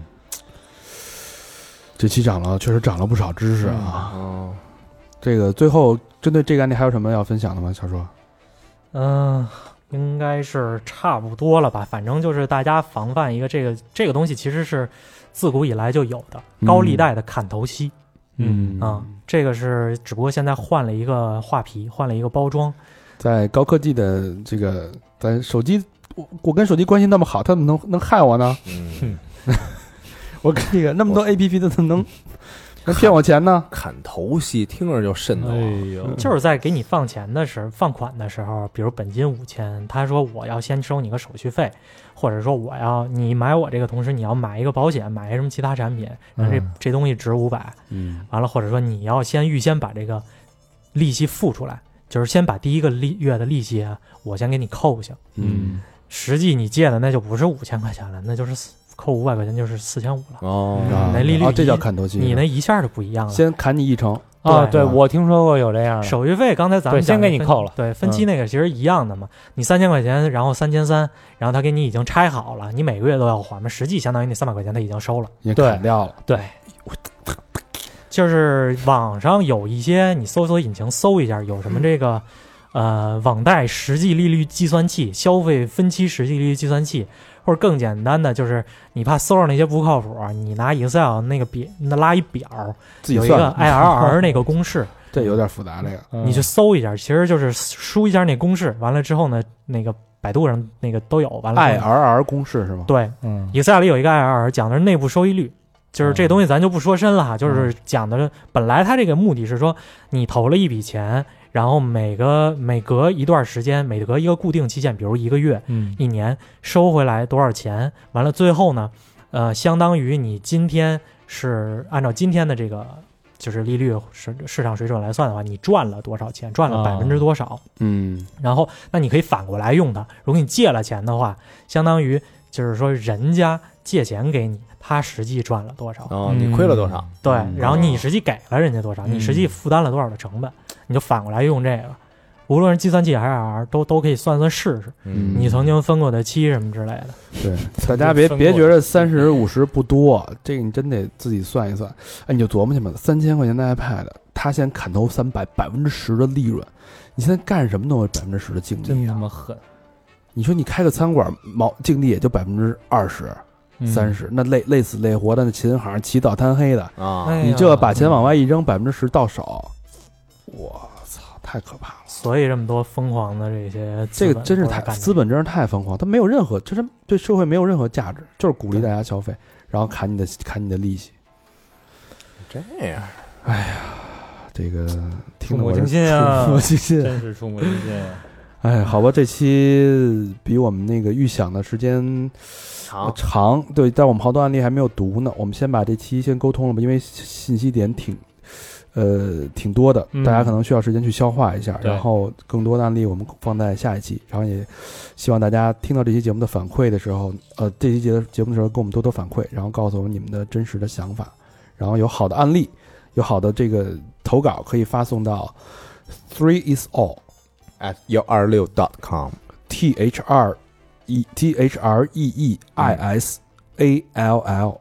at 幺二六点 com。点 com，嗯，这个破产和脱轨都是同样的啊，嗯一个网站，嗯，一个邮箱。财色双收，我们是。哎，，你说有没有那 个有没有没有同一个听众？这俩都投 的，我操，脱轨见鬼，真有，哎对， 找一个真有。哎脱轨、见鬼、破产全没有，你看啊咱们那个后边有几个投稿，就是因为感情，就为了在钱感情上花了很多钱，啊最后这钱都是用来借的，最后哦还真有一那个哥们儿还跑啊渣了，男出轨的，哎感情还破裂呦了，这帮傻丫头哟，所以这事儿分不开，这事儿分不开。咱们下一期再聊那个故事，嗯好吧？好吧？那特别感谢小树啊，嗯我们小树因为特别认真，我提前把这个嗯投稿发给小树，小树自己在家做了很多功课准备了，很多，啊手机上写了很多东西，嗯这都大事儿，反正得负责任，负责任都是真的各位的人生，各位朋友的这个自己的生活。哎，这个说的好，这说得是好这是你们的人生，肺腑之朋言。友们。有意义啊，就是嗯劝人向善啊，那是。对，行，这个系列我们还会继续做，然后下次还是请小树来给我们点评，得嘞嗯，谢谢几位哥。好吧？那节目的最后，感谢我们的衣食父母。第一个好朋友是哈哭白，也之前也是老朋友了啊，哈古拜，哈酷酷。北京海淀区的朋友留言是：小明老师（括号哥哥），机智又真诚，声音治愈又幸福。感谢三好生三好给生活打开了不同的清爽视角。祝好双飞卷，这单独还拎拎出我来说一说呀，嗯，哎，很到位啊，评价的， 什么意思？感谢哈库哈库哈库嗯，我都已哭了，你一哭也白一 哭，下一个好朋友有主陕西宝鸡市的朋友啊，留言是：你们说我咋这么喜欢你们呢？希望哥儿几个的声音一直陪着我，一个双飞卷。这还真不知道啊，这会一直陪，也希望你的双飞娟一直陪着我们。嗯 互相陪同啊，互嗯相陪同，谢谢有主啊，嗯，下一个好朋友是章鱼的章，老朋友喽。嗯哇，内蒙古呼和浩特市 hot hot。留言是，请问是不是要到了圣诞节了？是的话，祝我过年好，爱你们，一个双飞娟。万圣节快到了啊，嗯，嗯，确实是啊、你现在再捐一个，肯定能赶上那个。祝你过年好，嗯，妈章鱼哥哥，谢谢，下一个好朋友，章鱼的章，哎，啊，还是他。哎呦哦那留言是小明老师上次演出我不在呼和浩特市，但是微博看了一圈别人去现场的照片，太有感觉了，支持你，支持三好越办越好，祝新年快乐，一个双飞哎卷。哎呦，呼和浩特那个演出氛围太好是了，吧？啊，特别好，特别棒，有机会咱们那个啊，感谢章鱼哥哥啊，嗯，我们一块儿吃吃大章鱼，下一个好朋友马铁，嗯，内蒙古锡林郭勒盟的朋友，哎呦啊，又又是内内蒙的的朋友同内志蒙的，啊嘿不错啊。留言是：三好兄弟，你们好，我是一位老听众了。前几天孩子刚高考完结束，我就啊哎大哥，可哦以，大哥，我就把那期大一、大二分享给了他，希望他在大学快速成长，成为像你们一样知性快乐、阳光健康的时代新人。 你怎么说的？孩儿该埋雷了。我的大哥行啊，够开明的，祝三好越来越好嗯，我可觉以得这个大哥敞亮，大哥可以，大哥可以，马铁铁哥啊，嗯，内蒙铁哥，啊铁子，，内蒙铁子，铁子，嗯，大学是个好地方，只要别的别被校园带了 啊。 这其他的这期节目也应该转给咱们孩子听听啊。嗯对对对对，下一个好朋友刘松，刘聪，辽宁沈阳市的朋友，皇姑区，留言是惭愧啊，听了这么久才来捐款，没啥说的了，支持必须的一个双飞捐，哎嗯，呦，感谢，感谢没事儿啊，好捐不怕晚，嗯，辽宁的铁子啊，干，感谢，这这这就是。嗯嗯嗯，你其实你转多转发也也是对我们的一些支持对，但是对你吧？你来晚了，罚捐 三回，多推荐啊，多嗯推荐给朋友啊。下一个好朋友郑金鹏，福建福州市的朋友，留言是牛逼就完事儿了，真爱捐，嗯，牛金逼，鹏牛逼，刚办完金鹏的卡金鹏展翅，啊，什么呀？金鹏干嘛？按摩的不是那个飞机啊，那个金鹏会员卡呀，啊。下一个好朋友葛振军，安徽马鞍山市的朋友啊，留言是听三好五年了。原本打算大学打工之后再捐款的，但是作为安徽的文科生，今年运气实在不好，卷子又难，分数又高，差几分落了榜，所以只能在复读前先捐一发。祝我好运吧，祝我明年金榜题名，到时候再来捐。也不知道什么时候能读到我啊！祝三好越来越好，爱三好，你们一起加油，双飞捐。哎呦，这是一高三应届生的朋友，我操，你不会贷款捐我们这钱吧？我靠！嗯。你那这这这上着学你就那什么吧，是给你啊算一笔啊，如果你这个每个月生活费是五百，然后每个月捐一百，其实还是还有四 百，还是绰绰绰有余。能买一个 iPad，别别别别，这这这那个还是买 iPad 重要，你就你就别给我们捐了先。祝你明年金榜题名。对你金榜题完名，你再告诉我们一声，对，，告诉我们这个好啊就得消息了啊，，期待哎。多给自己买点买点吃的啊。下一个好朋友钱杰，最后一个好朋友啊钱杰西，广东东莞市的朋友。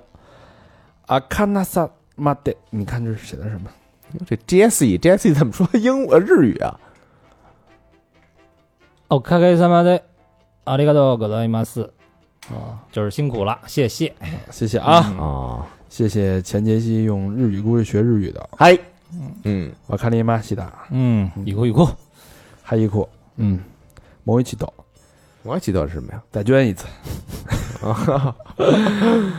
好吧，希望这期节目对大家有帮助啊。嗯，希望收到你们更多的投稿。对，有你们的嗯警示作用啊。嗯然后，如果你们想继续跟我们互动，然后呃，把投稿就是关于脱轨或啊或者这种那个贷款的，放到我们的邮箱里。邮箱的联系方式是是 t h r e e is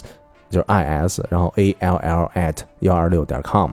啊、然后还可以去我们的微信公众平台搜索“三好 radio”，三好就是三好的汉语拼音，radio 是 r d i o。